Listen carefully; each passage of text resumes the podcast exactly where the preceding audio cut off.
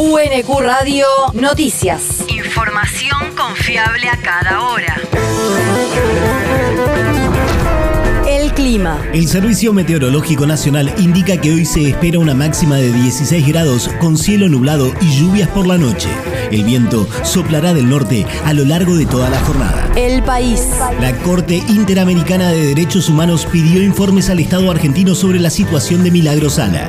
Según informó ayer la Secretaría de Derechos Humanos de la Nación, la entidad interamericana fijó plazo hasta el 13 de julio para presentar un informe sobre el estado de salud de la referente de la Tupac Amaru y advirtió que sigue con atención la situación que está padeciendo comparto que es una situación política la que sufre Milagro. Horacio Pietragala. El primer caso de Laufer, claro que tuvimos en nuestro país.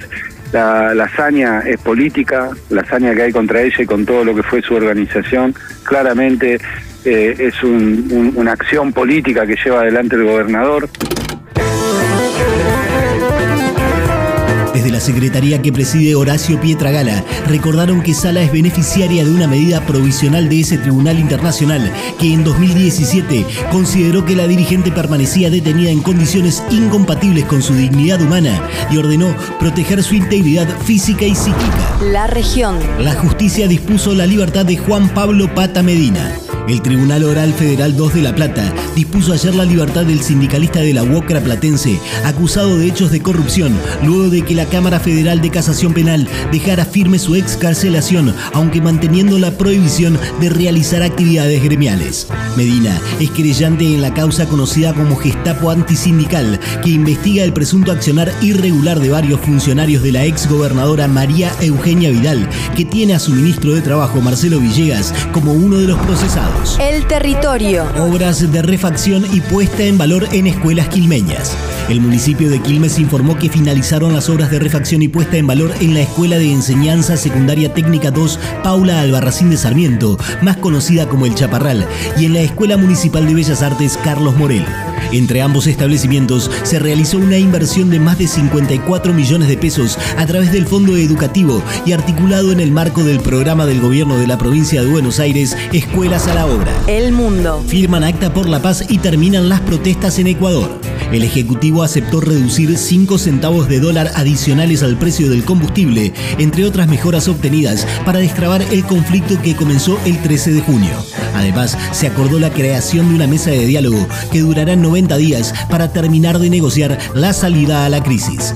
Otro punto acordado fue la prohibición de la explotación petrolera y minera en zonas protegidas y el establecimiento de una mesa de negociación permanente entre el Estado y las comunidades sobre las políticas de producción extractiva. La universidad. Seminario de posgrado Derechos Humanos, Fundamentos y Perspectivas.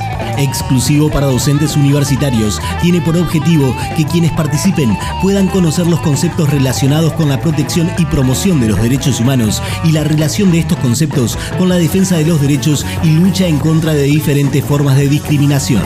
La iniciativa surge de la coordinación de la Red Interuniversitaria de Derechos Humanos y de la Dirección de Formación de la Secretaría de Derechos Humanos, dependiente del Ministerio de Justicia y Derechos Humanos de la Nación.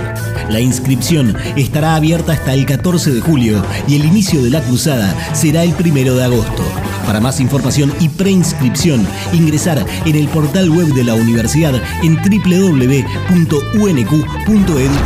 El deporte. El Federal A será transmitido por la TV pública.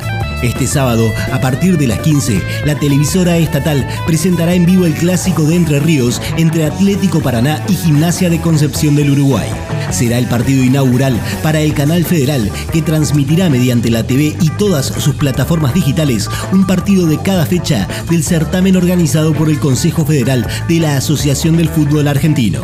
La iniciativa se cristalizó con el apoyo del Ministerio de Turismo y Deportes de la Nación. UNQ Radio te mantiene informado. Información confiable a cada hora. UNQ Radio, la radio pública.